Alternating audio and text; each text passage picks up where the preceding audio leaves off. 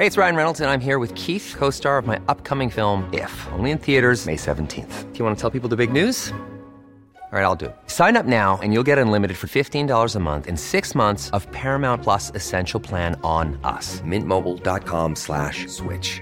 Upfront payment of $45 equivalent to $15 per month. Unlimited over 40 gigabytes per month. Face lower speeds. Videos at 480p. Active Mint customers by 531.24 get six months of Paramount Plus Essential Plan. Auto renews after six months. Offer ends May 31st, 2024. Separate Paramount Plus registration required. Terms and conditions apply if rated PG. Estas son las breves del coronavirus. La información más relevante sobre el COVID-19 por el Heraldo de México. El subsecretario de Prevención y Promoción de la Salud, Hugo López Gatel, reportó que en México hay una reducción del 20% en el registro de casos estimados de coronavirus, un aumento del 3% en el número de pacientes recuperados y hay una caída del 57% en el número de muertes. El reporte completo de la Secretaría de Salud Federal revela que en México ya suman 485.836 casos confirmados de coronavirus y 53.003 decesos. A nivel internacional, el conteo de la Universidad de Johns Hopkins de los Estados Unidos reporta que hoy en todo el mundo hay 20 millones 4 mil contagios del nuevo COVID-19 y más de 733 mil muertes.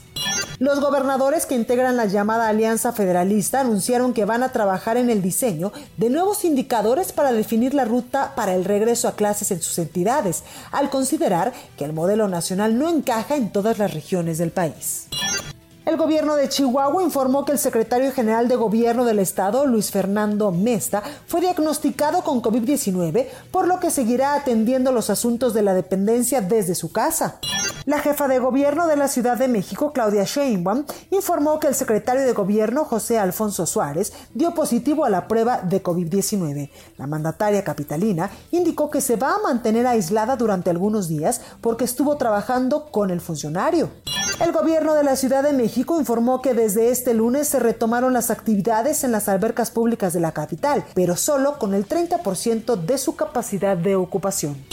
En información internacional, el director general de la Organización Mundial de la Salud afirmó que para cualquier país, región, ciudad o pueblo, aún no es tarde para atender la pandemia de COVID-19.